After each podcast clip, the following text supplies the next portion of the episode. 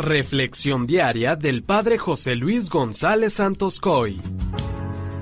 Todos buscamos la felicidad y la queremos alcanzar sin que nos cueste trabajo. Por eso son muchas las objeciones que los hombres ponen para no comprometerse y seguir al Señor Jesús.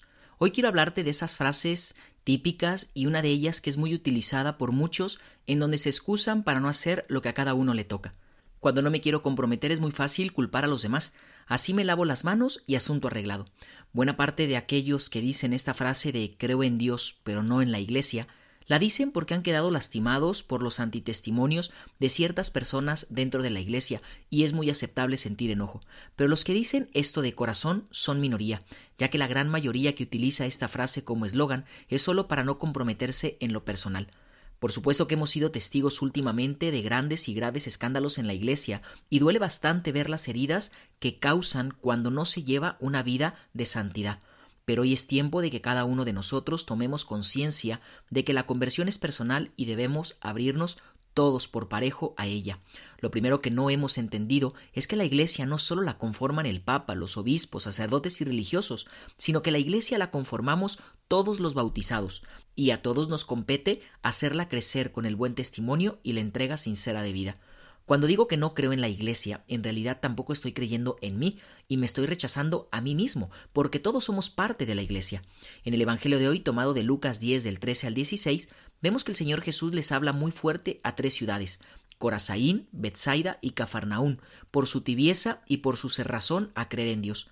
Pero lo que hoy quiero tomar para mi reflexión es el final, en donde Jesús también les dijo a sus discípulos, El que los escucha a ustedes, a mí me escucha, el que los rechaza a ustedes, a mí me rechaza, y el que me rechaza a mí, rechaza al que me ha enviado.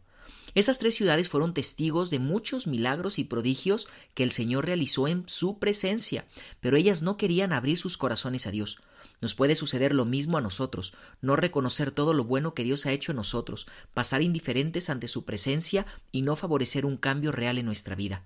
Respecto a esta frase de creo en Dios pero no en la Iglesia, el Señor nos habla muy claro, porque Jesús asegura que el que escucha a sus enviados, es decir, a su Iglesia, le escucha a Él, y quien le rechaza, le rechaza a Él y a su Padre que le ha enviado. Por eso no vale esta excusa de creer en Dios, pero no en la Iglesia.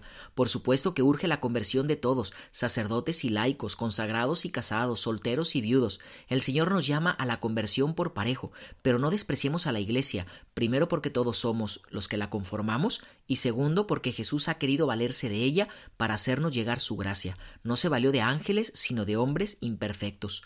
Cuando despreciamos a la Iglesia, en realidad nos estamos despreciando a nosotros mismos, pues por el bautismo todos somos parte de ella. Así que trabajemos arduamente por cambiar nuestro corazón, por deshacernos de todas aquellas acciones y pecados que nos apartan del amor de Dios. Que la bendición de Dios Todopoderoso, que es Padre, Hijo y Espíritu Santo, descienda sobre ti y permanezca para siempre. Amén.